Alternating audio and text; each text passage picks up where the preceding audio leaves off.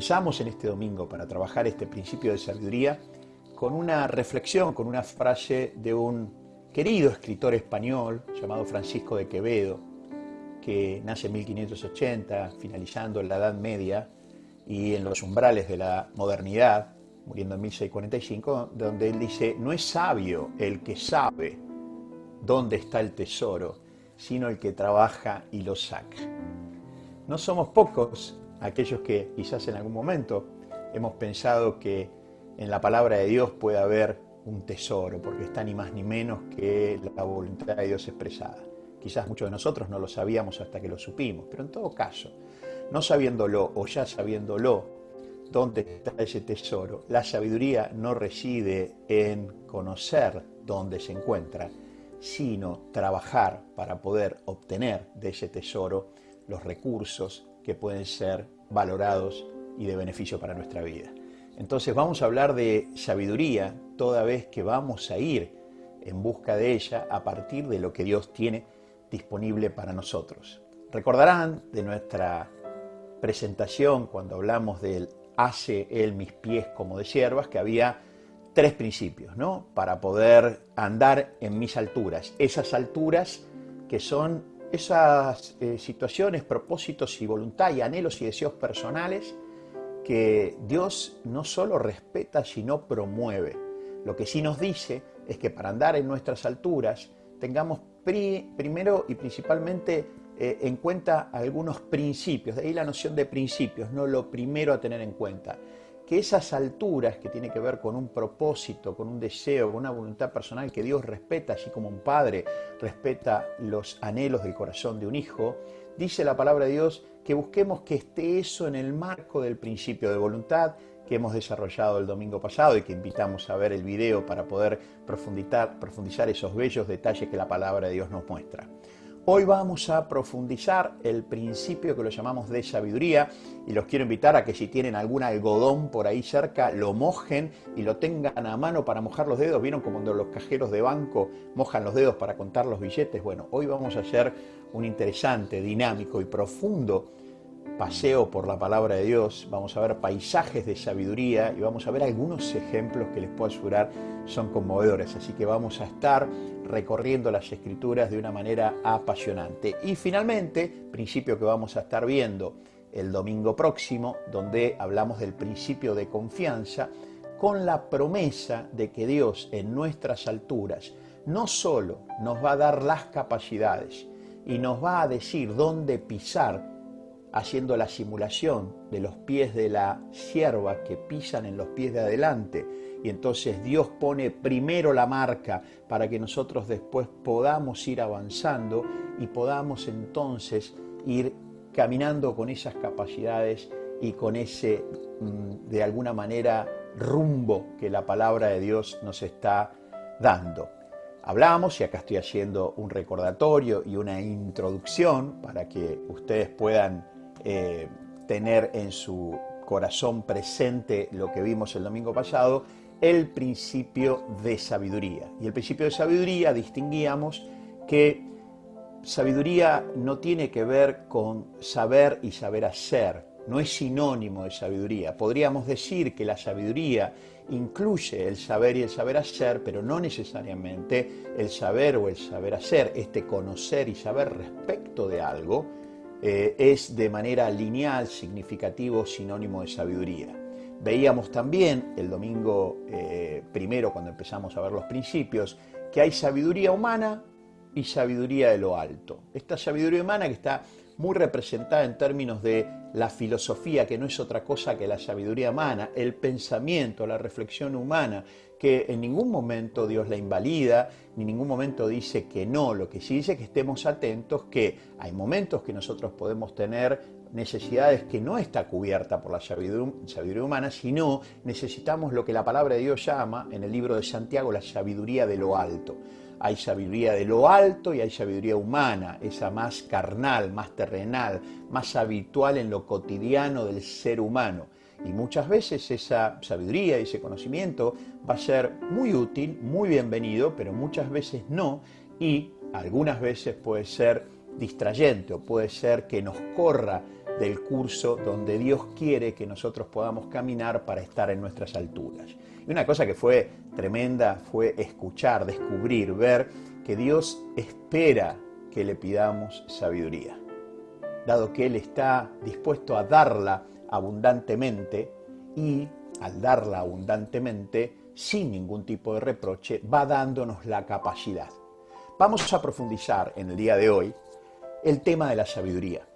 Y vamos a profundizar el tema de la sabiduría haciendo una eh, distinción que la palabra de Dios hace, que es eh, muy, muy interesante porque se refiere esta palabra de Dios, esta distinción que Dios hace, en la diferencia entre lo que es la sabiduría y lo que es aquello que la palabra de Dios llama insensatez o también eh, necedad. Ya lo vimos en el camino de Maús. Si ustedes se acuerdan, nosotros vimos que en el camino Maús, esos dos discípulos que iban de Jerusalén a otro lugar, eh, Jesús le dice insensatos, como diciendo, ¿qué pasó? ¿Qué fue lo que sucedió? Perdieron el sentido espiritual.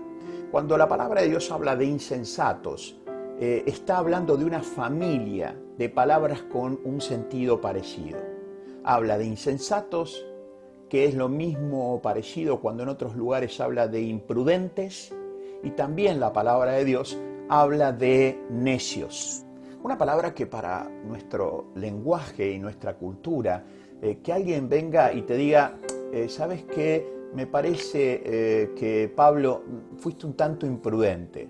Bueno, Pablo me va a escuchar, no es la mejor mención que le voy a hacer, pero parece ser que el impacto cultural que tiene la palabra imprudente no es lo mismo que yo le diga, che, qué insensato fuiste en esta situación.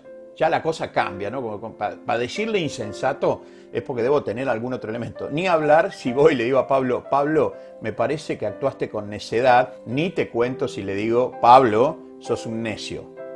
La palabra de Dios va a hablar de esta distinción y nos va a dejar un gran aprendizaje, especialmente no para etiquetar, sino para entender el funcionamiento de la sabiduría y el funcionamiento de la necedad. Esto es lo interesante que Dios quiere que nosotros distingamos. ¿Cómo funciona la sabiduría? ¿Qué busca la sabiduría? ¿Y qué busca y cómo funciona la necedad? Por supuesto que a Dios no le interesa más que amar a sus hijos, cuidarlos, darles entendimiento, comprensión, capacitarlos, acompañarlos en sus alturas, pero también como Padre Amor que es, nos advierte acerca de no caer en esa necedad que nos corre de la sabiduría, especialmente cuando caemos en las fauces del mecanismo de la necedad. Que quiero contarte, quiero contarles, todos y cada uno de nosotros en algún momento actuamos con necedad o pensamos neciamente y entonces es interesante lo que vamos a aprender ahora de la palabra de Dios. Dice acá la palabra de Dios algo bellísimo, dice sabios y no necios. Y digo, lo dice la palabra de Dios porque en Efesios, Efesios es una carta que el apóstol Pablo le escribe a los creyentes en la ciudad de Éfeso, es una ciudad griega. Recuerden que el apóstol Pablo estuvo muy dedicado con su ministerio y con su enseñanza a los que no eran judíos, sino a los que se llamaban no judíos o filisteos o eh, paganos. Eh, Dios le dijo, mira, yo no hago excepción de personas, te voy a pedir que vayas a llevarle las buenas nuevas, el mensaje del Señor Jesús, especialmente a estas ciudades. Éfeso es una ciudad de Grecia, los efesios, es como si fuera los marplatenses, los efesios, eh, son los habitantes de esa ciudad, y la carta que Pablo le escribe a los Efesios, iglesia reunidos, aquellos que estaban alrededor del mensaje de Jesús, y eso quiere decir iglesia, los que se reúnen, eh, reciben esta carta de Pablo y se dice en, la, en el conocimiento de las escrituras, cuando vamos investigando, se la reconoce a la carta de Efesios como la carta de amor más bella que pudo haber escrito el apóstol Pablo, como aprendimos el domingo pasado, inspirado por el propio Dios, por el propio Señor de qué escribirles. Ahora bien, En el capítulo 5 de Efesios, en esta carta de amor, cuando en un momento de, sublime amor, eh, el apóstol Pablo le dice a los Efesios, ¿saben qué? Ustedes y nosotros somos poemas de Dios. La palabra poema viene a ser nuestra palabra, ya la estarán intuyendo, viene a ser nuestra palabra poema. Y dice que somos poemas, y poema en griego quiere decir obra maestra. Somos obras maestras de Dios. Pero hay un momento que dado el gran corazón de Dios para sus hijos, como lo tenés vos o lo tengo yo, dice, mirad pues, con diligencia, cómo andéis, no como necios, sino como sabios. Ustedes saben que este versículo que es corto tiene una profundidad y tiene un impacto que amerita detenerse. Cuando el apóstol Pablo dice, mirad cómo andéis, es una de las pocas veces que esa palabra mirad la usa Pablo, la usa tres o cuatro veces, y es un llamado de atención. Es como si estuviésemos nosotros en una sala y yo digo, mira, mira, está nevando, y todos miramos hacia afuera con mucha curiosidad y con mucha atención. El apóstol Pablo dice, miren con atención, y miren cómo anden, cómo se comportan, cómo caminan, y háganlo con diligencia. Esa palabra diligencia es una palabra utilizada eh, en esa época ya, y podría bien aplicarse a casi la misma práctica hoy, es una palabra de montanismo, es una palabra que básicamente refleja esa palabra en la cultura griega, eh, la idea de ir como escalando, moviéndose con atención. Es como cuando yo estoy subiendo una montaña o escalando algo, pongo una mano, veo si los dedos entran, después pongo la otra, donde puse la mano es que ya está firme, entonces pongo el pie, voy subiendo con diligencia. La idea de diligencia es una atención a caminar en detalle, viendo donde yo pongo las manos, viendo donde yo pongo los pies. Es un andar con diligencia. Y después de decir, les pido, tómense el tiempo para ver dónde ponen las manos, dónde ponen los pies. Uy, qué casualidad, es bastante parecido al tema de las siervas ¿no? y los pies. En ese pensamiento metafórico donde Dios, Dios nos promete Dice, si ustedes empiezan a escuchar mi voz, empiezan a conocer mi palabra, no es de la noche a la mañana, es un proceso, me dejan trabajar en su corazón, eh, van a poder empezar a disfrutar de poner los pies donde yo ya los puse. Y no hay mayor andar en diligencia que ese. Ahora acá, en Efesios capítulo 5, dice hermosamente, miren cómo van caminando. Y cuando lo hagan, no lo hagan como necios, que no miran, sino háganlo como los sabios, que sí miran, que sí consideran. Una de las primeras cosas que nos, ya nos está dando a entender la palabra de Dios, la diferencia entre el necio y el sabio, la necedad y la sabiduría, es que el necio o la necedad hace que ande. Yo ando, mientras que la sabiduría ando con atención buscando una referencia. Pero no es solo la única distinción vamos a ver que hay otra distinción en este mecanismo de lo que es la necedad. Para completar esta idea de necedad, miren lo que dice Proverbios 28, 26. Ustedes lo pueden anotar, Proverbios 28, 26, y después lo trabajan en su Biblia, tranquilos, lo repasan. Ya Efesios nos había dicho, miren, miren, con atención, les pido, es muy amoroso este pedido, es muy amorosa la carta de Pablo a los Efesios, les pido casi con, con ruego, miren con diligencia, atentamente, presten atención cómo andan, no como aquellos que no prestan atención, sino como aquellos que al prestar atención lo hacen con sabiduría. Y después dice otro mecanismo de esta eh, manera en que se mueve la necedad en los seres humanos. El que confía en su propio corazón es necio, mas el que camina en sabiduría será librado. Entonces ya no solo que yo ando sin atención, primera característica esta de, la necedad, sino también que empieza a decir que la necedad hace que nosotros vayamos sutilmente poniendo nuestra confianza plena en nuestros propios pensamientos, intenciones y corazón. Y quiero contarte, lo vamos a ver el principio que viene el domingo que viene, Dios espera que vos construyas una sólida infraestructura de confianza en vos mismo, pero no solo en vos mismo. Porque el riesgo de confiar solo en mí mismo, en la definición de mis proyectos, en la definición de mis líneas de acción, en una cantidad de cosas, hace que pueda caer en las fauces de la necedad. Ustedes saben que el juego de la necedad tiene que ver con, de alguna manera, y lo voy a poner en primera persona, voy a hablar de mí cuando me muevo en este paradigma de necedad. La necedad es lo que me hace hacer lo que quiero, cuando quiero, cómo quiero, las veces que quiera y con quién o quiénes yo quiera hacerlo. Entonces, hay una, una gran impronta en la necesidad de autorreferencialidad sin pensar más allá de lo que quiero, lo que es necesario. El necio hace lo que quiere, el sabio hace lo que es necesario. esto es importante volver a tenerlo presente en nuestra conversación. Dios quiere que nosotros andemos con sabiduría. Dios van a ver al final de esta presentación prospera, beneficia, recompensa, premia, corona ese compromiso de andar con sabiduría. Y como padre, lamenta mucho cuando nosotros, cuando yo, tomo distancia de que Él sea parte de este andar, de que no tenga presente su corazón, su pensamiento, su voluntad, sino que me, como dicen a veces los más jóvenes, nosotros también lo decimos, se cortó solo. Dios nos pide que no nos cortemos solos, porque por definición fuimos pensados por Dios como seres sociales.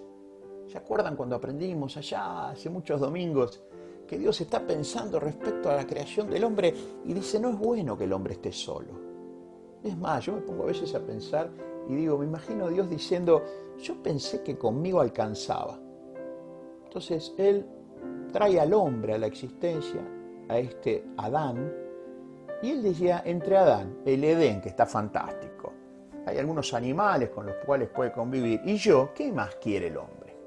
Y después Dios dijo, no es bueno que el hombre esté solo. Entonces lo socializó. Y ahí trajo a la existencia a su otro yo.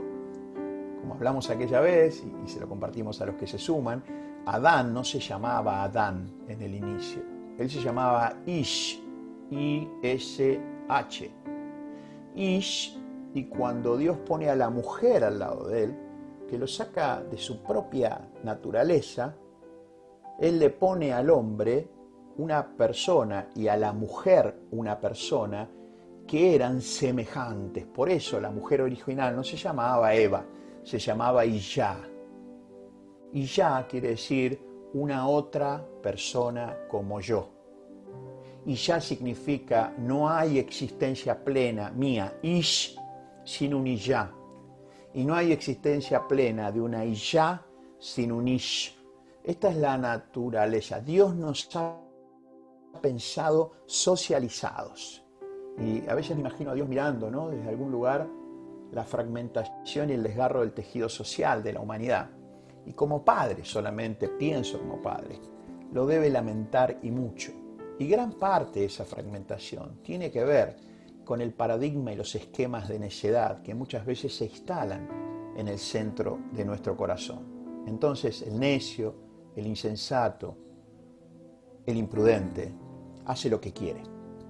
El sabio, la persona sabia, el hombre sabio, la mujer sabia, hace lo que es necesario.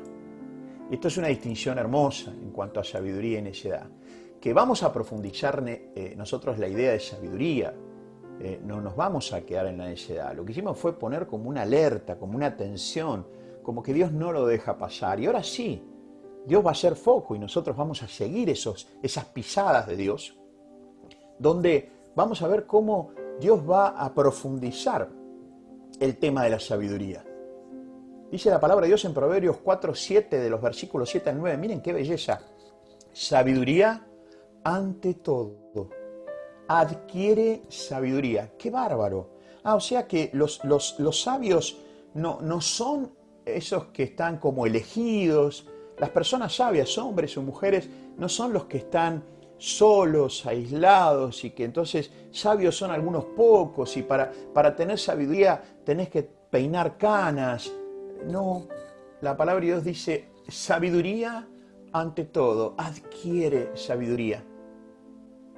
Y miren, ¿no? Esta, esta gráfica, esta, esta foto que ponemos al lado, sabiduría ante todo. Esta es la noción de principio.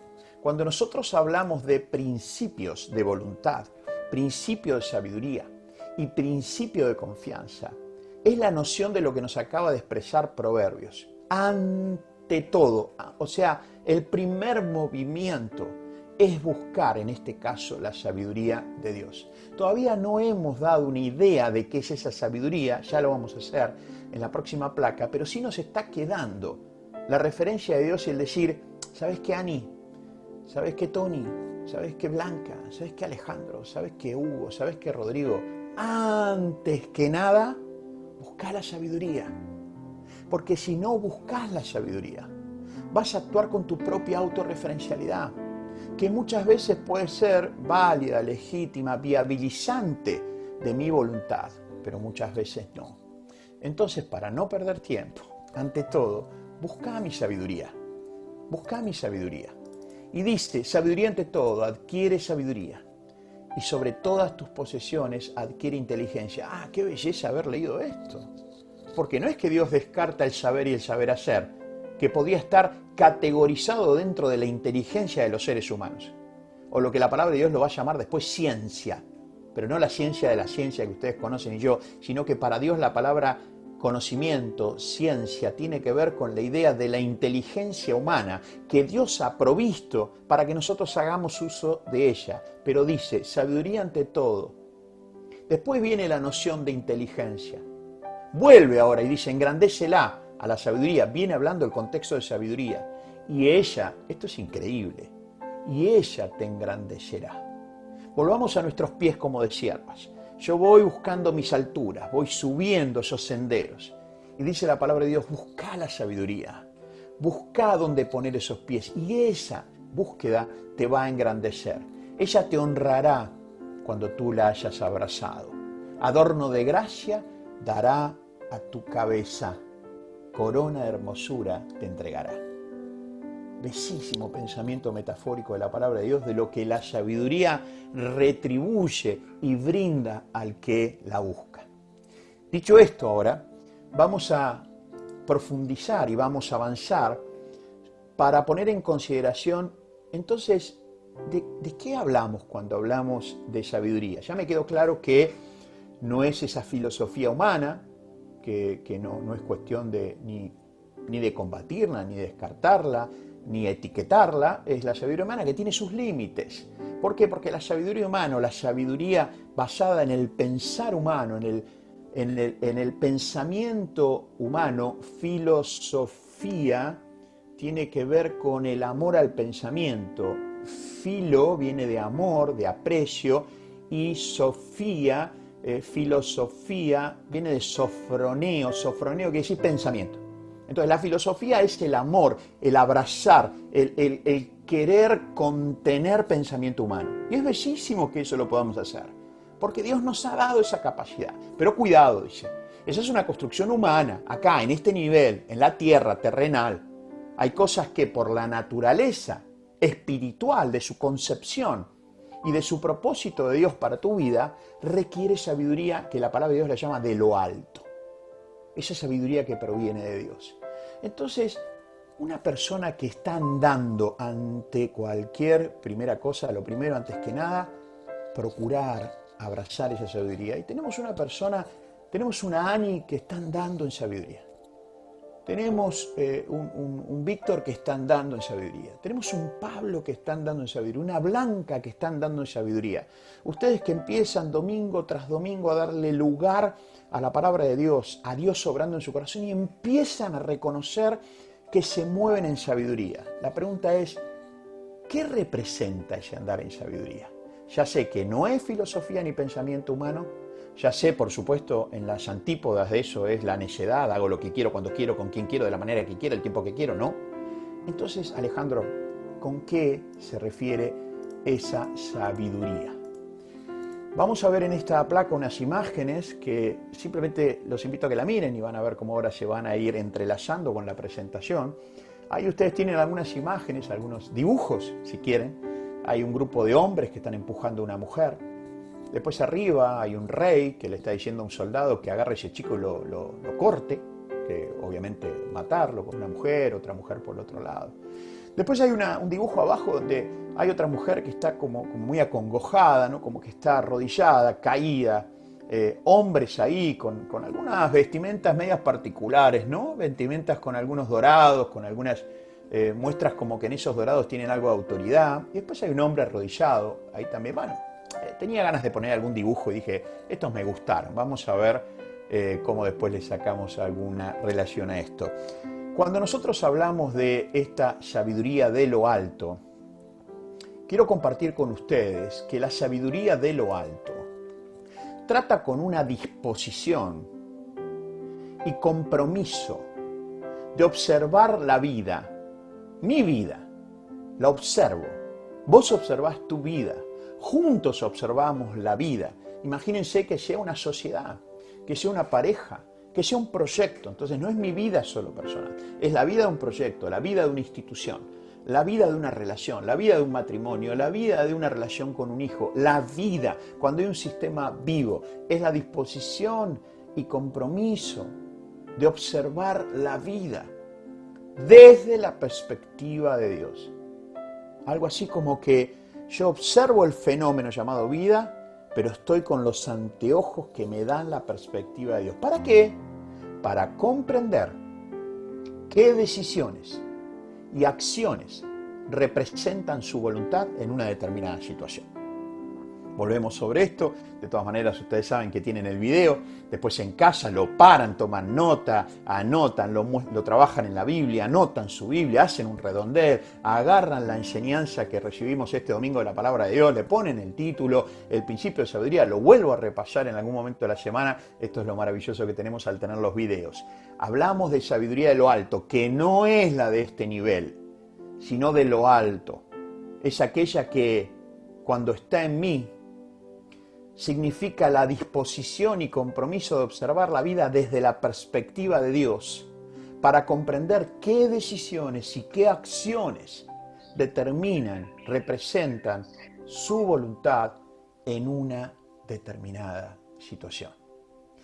Dicho esto, entonces, ahora nos vamos a abocar a ver la parte práctica de la sabiduría en ciertas personas.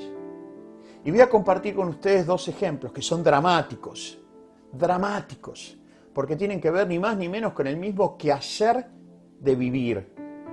Tienen que ver ni más ni menos con esto que decíamos que somos seres socializantes, no aislados. Voy a compartir con ustedes dos ejemplos, uno en la vida de un hombre llamado Salomón y otro en la vida de otro hombre llamado Jesús.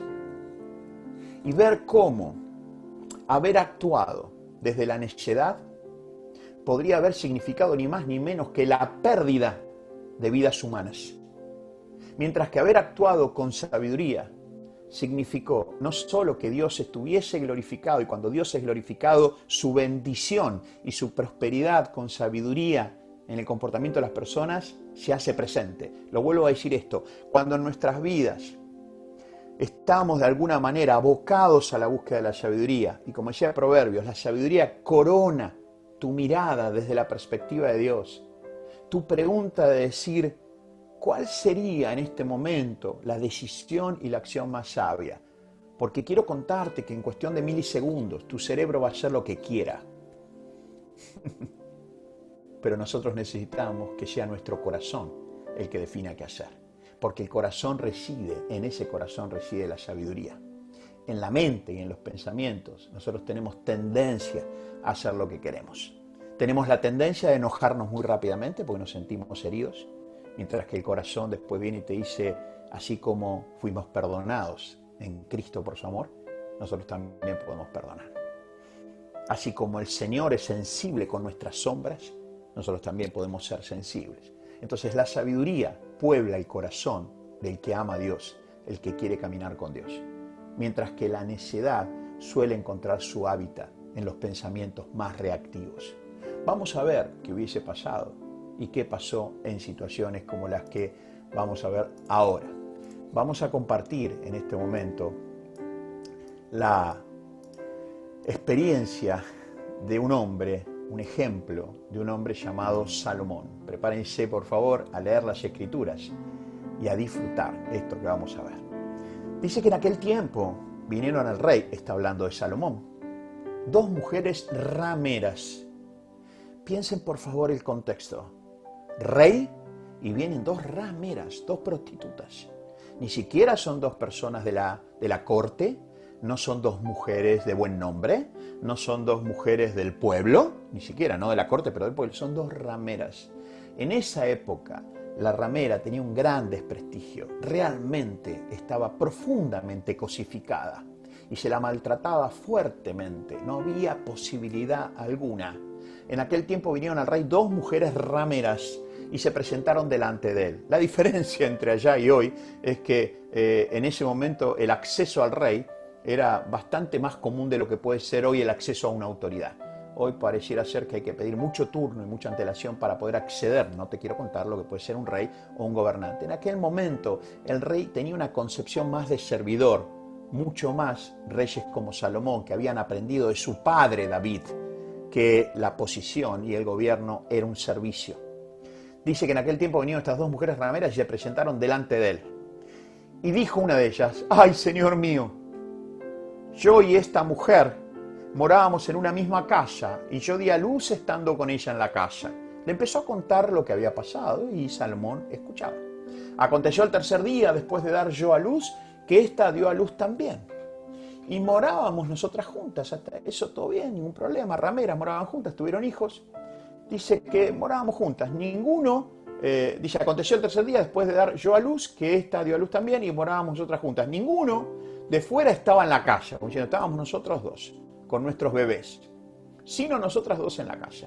Y una noche, una noche, el hijo de esta mujer murió, porque ella se acostó sobre él. Métanse en el relato, ¿no? Imagínense. Se ve que dormían juntas, se ve que estaban muy cerquitas, el bebé con la, con la madre. Y se levantó a medianoche y tomó a mi hijo de junto a mí, eh, estando yo, tu sierva, durmiendo. Es interesantísimo la narrativa de esta persona. Yo me imagino Salomón.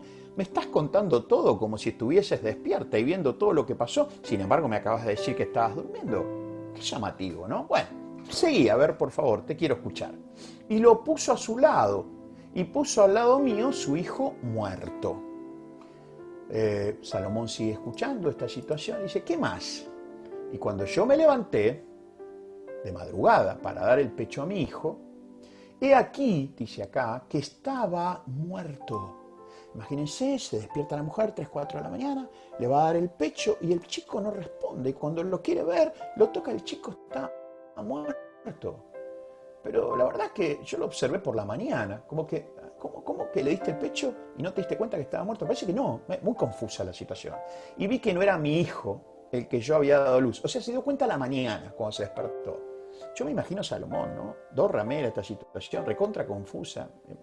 Yo, yo Salomón, digo, muchachos, eh, llévensela, no sé, que alguien arregle esto, yo quiero estar tranquilo.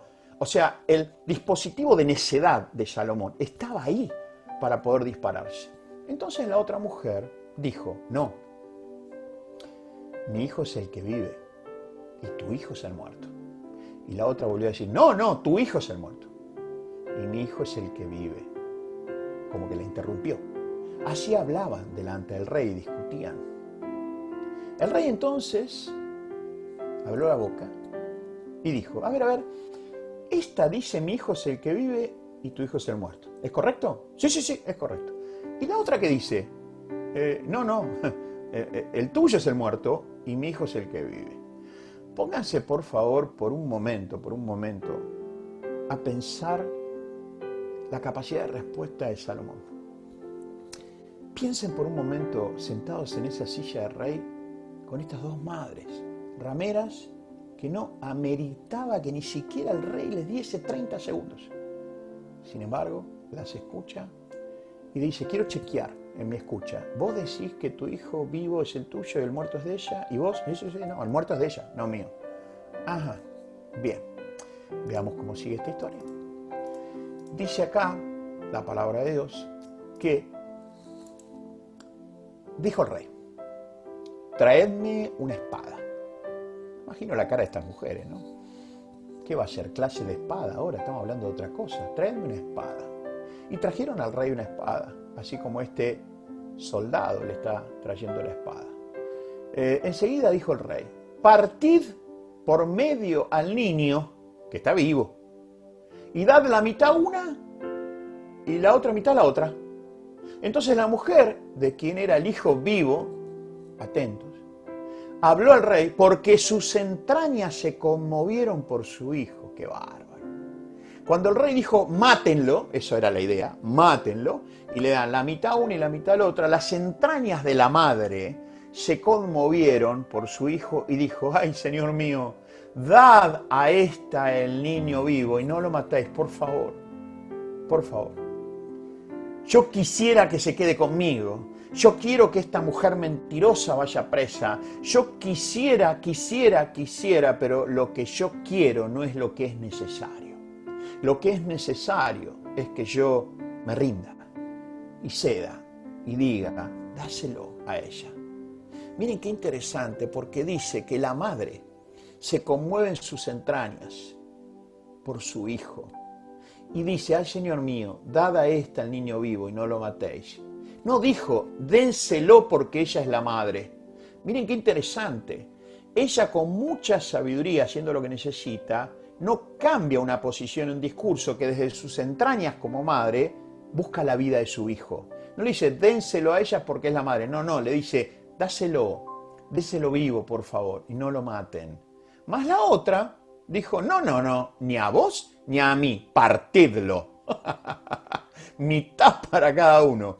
Entonces el rey respondió y dijo, dad aquella el hijo vivo, a la que había dicho primero, dénselo a la otra mujer, a la que se les conmovió las entrañas. ¿Por qué? Porque Salomón se dio cuenta que ella era su madre. La sabiduría no está en que se dio cuenta que era su madre. Eso era muy básico. Era, era muy elemental que la madre propendía por la vida de su hija y la que no lo era estaba dispuesto a matarlo. La sabiduría de Salomón no estuvo en ese momento, la sabiduría de Salomón estuvo antes. La sabiduría de Salomón estuvo en cómo las escuchó, el lugar que les dio y cómo evidentemente tuvo la sabiduría de Dios para que él haga lo que haga y decida hacer lo que decida hacer. Algo así como que en esa situación Dios diciéndole, partilo y dáselo. Pero Dios, ¿estás seguro vos? Partilo y dáselo. Las entrañas de la madre te van a decir cuál es. Y todo Israel oyó aquel juicio que había dado el rey y temieron al rey. Esta palabra temieron es una pobre traducción. Respetaron con reverencia al rey. ¿Por qué? ¿Por qué es la pregunta? Porque vieron que había en él sabiduría de Dios para juzgar. Sabiduría de Dios para juzgar. A veces un desvío de esta idea salomónica se usa para decir una decisión salomónica es mitad para cada uno. No, precisamente lo salomónico de esto fue la sabiduría que hizo que se preserve la vida de esa criatura. Fíjense el énfasis final, porque vieron que había en él sabiduría de Dios para juzgar la pregunta que nos hacemos es ¿cuándo? ¿Cómo? ¿Qué hizo? ¿Cómo es el proceso para que David tenga esta sabiduría? ¿Cómo evitó quedar atrapado en las fauces de la necedad? ¿Cuántas veces yo habré quedado atrapado en las fauces de la necedad? De hacer lo que quería, cuando quería, de la manera que quería, como quería. ¿Cuántas veces me pudo haber faltado sabiduría? Bueno, probablemente muchas. Pero más allá de esa pregunta, no es cuántas veces sucedió, sino qué me faltó a mí para que esa sabiduría esté. Y la palabra de Dios nos va a dar un indicio, nos va a decir que esa fuente de sabiduría que es Dios, para actuar con sabiduría y no con necedad, necesita, necesita de la persona el compromiso, el interés y la búsqueda. Miren los antecedentes de Salomón para llegar a ser quién fue. Dice que en un momento cuando Salomón estaba iniciando sus primeros pasos de rey, sucediendo ni más ni menos que a David. Suceder a David como rey es como reemplazar a Messi en el Barcelona. Es realmente algo muy grande porque David era un rey muy querido por el pueblo de Israel, muy amado, muy, muy, respetado, porque era, era realmente un rey que se ocupaba mucho por la gente. Era un rey que, que no, no por nada gobernó 40 años. Dice que aquella noche esto, agárrense por favor bien, siéntense bien en la silla. Esta es la palabra de Dios viva que nos habla de la voluntad de Dios, que es verdad expresada en esta palabra. Esta es la palabra de Dios que nos refleja al Dios de la palabra. Esto es hace miles de años atrás, pero sigue siendo el mismo corazón de Dios. Dice que aquella noche apareció Dios a Salomón y le dijo, pídeme lo que quieras que yo te dé. Noten que Salomón le va a decir, y Salomón dijo a Dios, esto, esto que es necesario no pasarlo por arriba muy rápido, porque Salomón no se escandalizó de la pregunta de Dios, no se sorprendió. Salomón, educado por su padre David, tenía una cultura de relación con Dios. Dios se le apareció y le dijo, Salomón, que ahora sos el nuevo rey, pídeme lo que quieras que yo te dé. Es como si apareciese en, ese silbo apacible del corazón la voz de Dios que te diga, contame Blanca, ¿qué necesitas?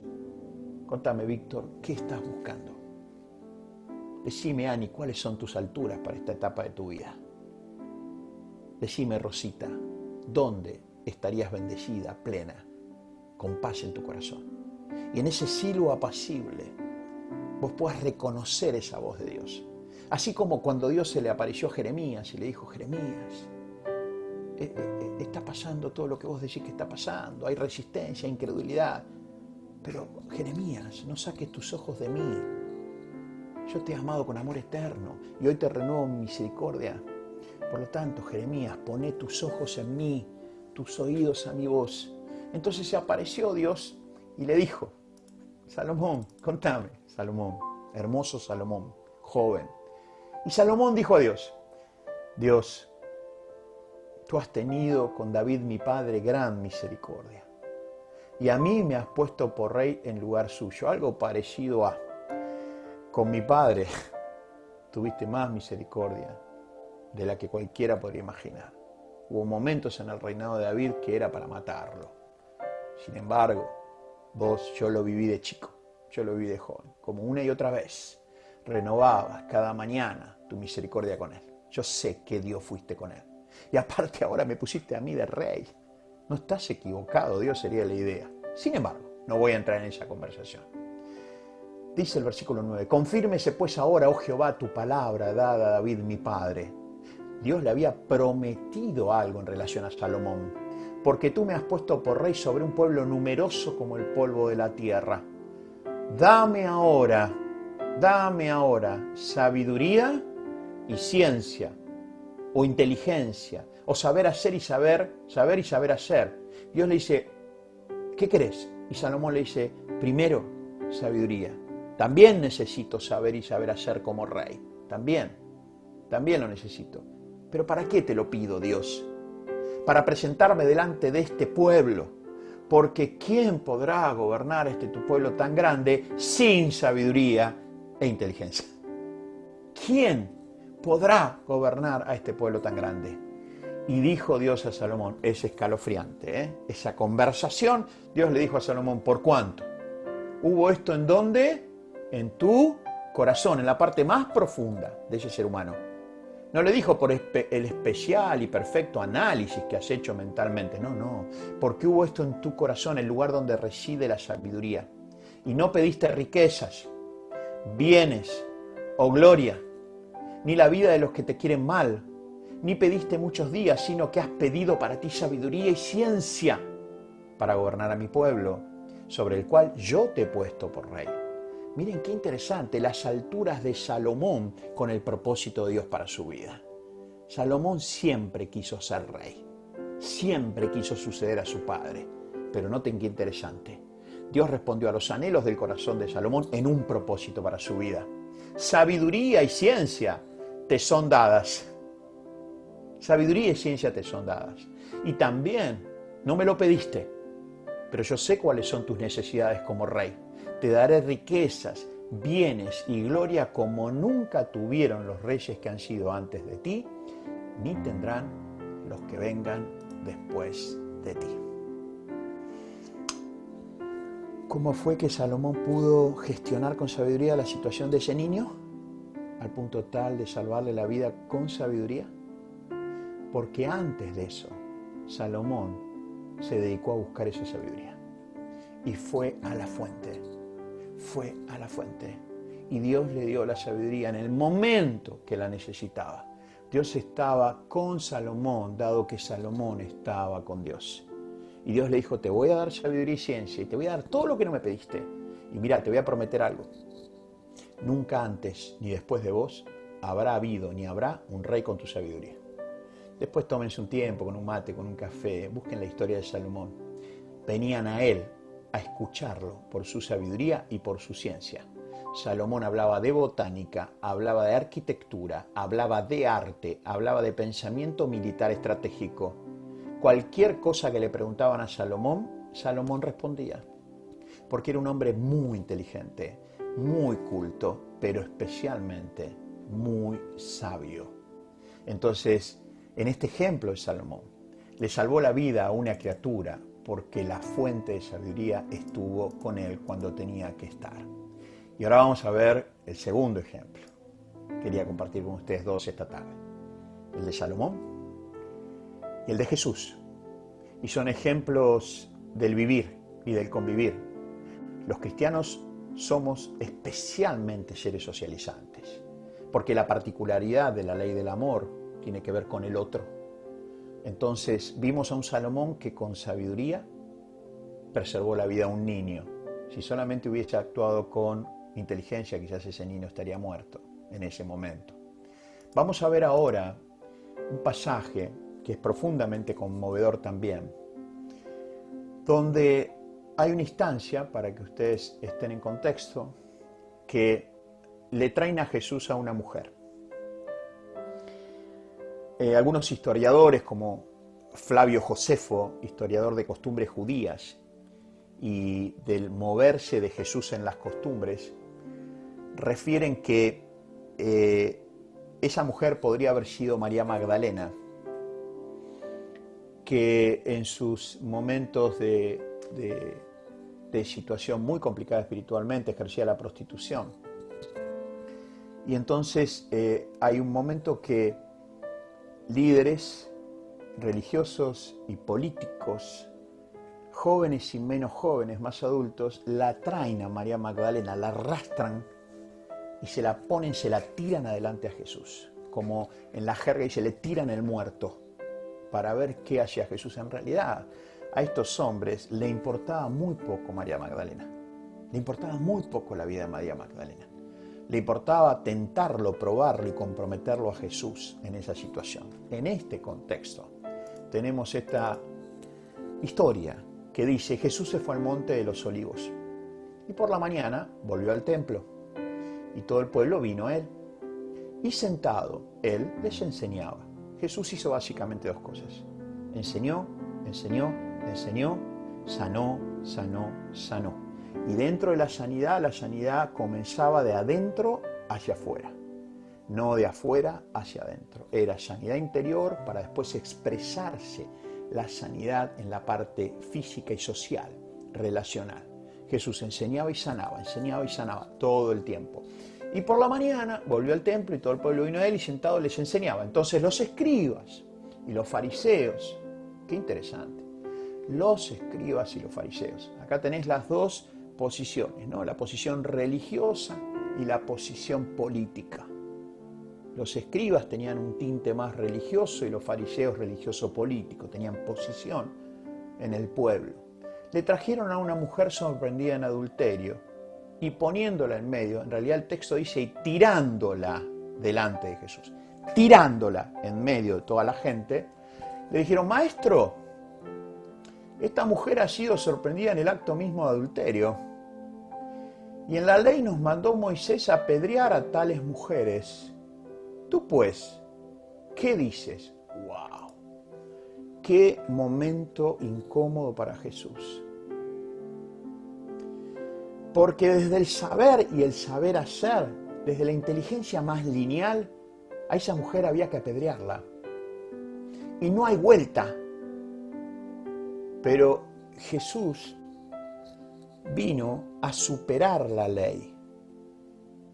Vino a traer una ley mucho más grande, que era la ley del amor, que tiene que ver con el amor a Dios, con el amor al prójimo como a sí mismo. Jesús vino a traer una dimensión de relación y comportamiento diferente, una ontología nueva, la ontología del amor. Este fue uno de los momentos más difíciles del ministerio de Jesús. Más difíciles. Tan difícil, pero tan difícil la situación tan difícil que miren lo que hace Jesús. Le dijeron, ¿tú qué dices? Más esto decían tentándole. ¿Para qué? ¿Le interesaba a la mujer? No les interesaba a la mujer. Para poder acusarle. Pero Jesús, miren lo que dice ahí, inclinado hacia el suelo, escribía en tierra con el dedo.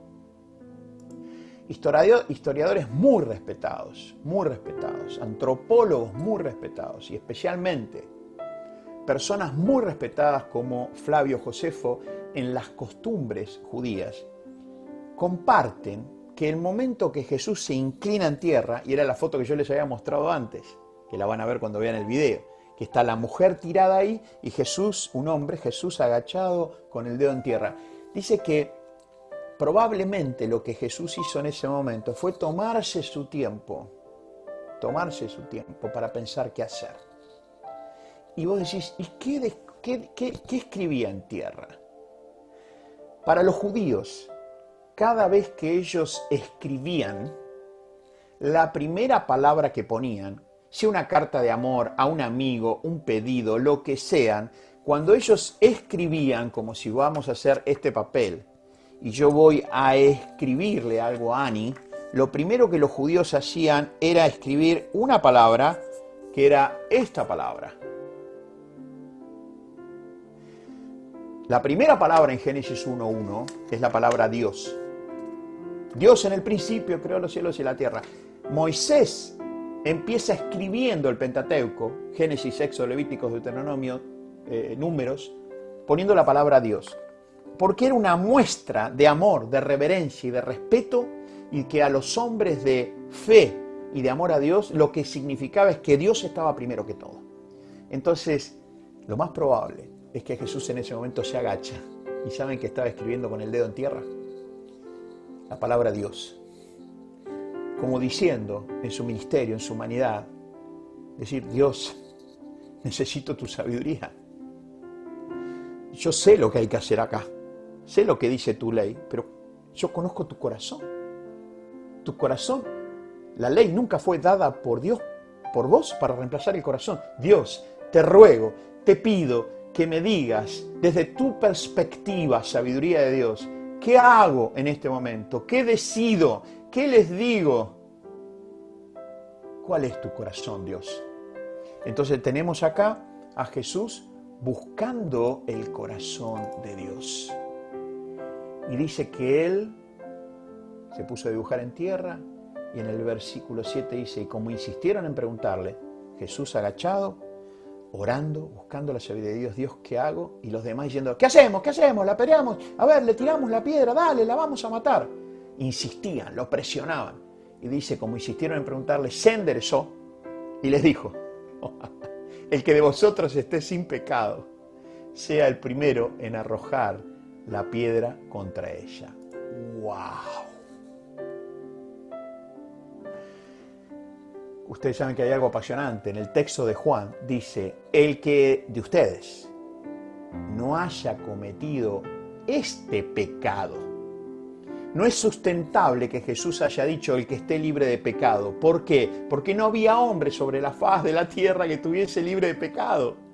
Todos los hombres, mujeres, desde nacer hasta ese momento, en algún momento habían errado en el blanco. Eso quiere decir pecado, cuando yo tiro un dardo y le erro en el blanco. Entonces Jesús no le podría haber dicho el que esté libre de pecado. No tiene sentido. Cuando uno mira en el texto dice el que esté libre de este pecado, de este pecado. Algo así como que la sabiduría de Dios le dijo, mira, dentro de todo este grupo de fariseos y escribas, no hay uno solo que no haya cometido el pecado de adulterio y concretamente con María Magdalena. ¡Wow! Solo esto Jesús lo podía saber por sabiduría de Dios. Solo esto. Entonces, básicamente, la sabiduría de Dios en esta situación, en esta perspectiva, le dijo, hijo, invítalos a que hagan lo que la ley dice. Miren la sabiduría de Dios. En ningún momento Jesús invalidó la ley. En ningún momento Jesús le dijo, no la van a apedrear, van a, quebrantar la ley. Porque yo no vine a quebrantar la ley, vine a cumplirla. Pero hay una ley mayor que es la ley del amor. Entonces Dios le dijo, quédate tranquilo, hijo. Decile que el que no tenga este pecado, que tire la primera piedra. ¡Wow! Yo me imagino Jesús en ese momento. Pero padre, ¿y si alguno, hijo, confía en mí? El que no tiene este pecado, que le tire la piedra. Ponete por favor en un momento en los pies de Jesús. O confías en la sabiduría de Dios, o tu mente te va a llevar a actuar conforme a lo que vos quieras para hacer lo que vos pienses que es lo mejor. ¿Le gustaría saber cómo terminó esta historia? Dice la palabra de Dios que después de haberle dicho, el que de vosotros esté sin este pecado, sea el primero en arrojar la piedra. O sea, que si alguno de ustedes está en condiciones de cumplir la ley por estar exento de ese pecado que la ley juzga, en otras palabras, ustedes vienen a que yo sea el que habilite el juzgamiento de esta mujer. Ahora bien, ¿alguno de ustedes está en condiciones de hacerlo? Tire la primera piedra.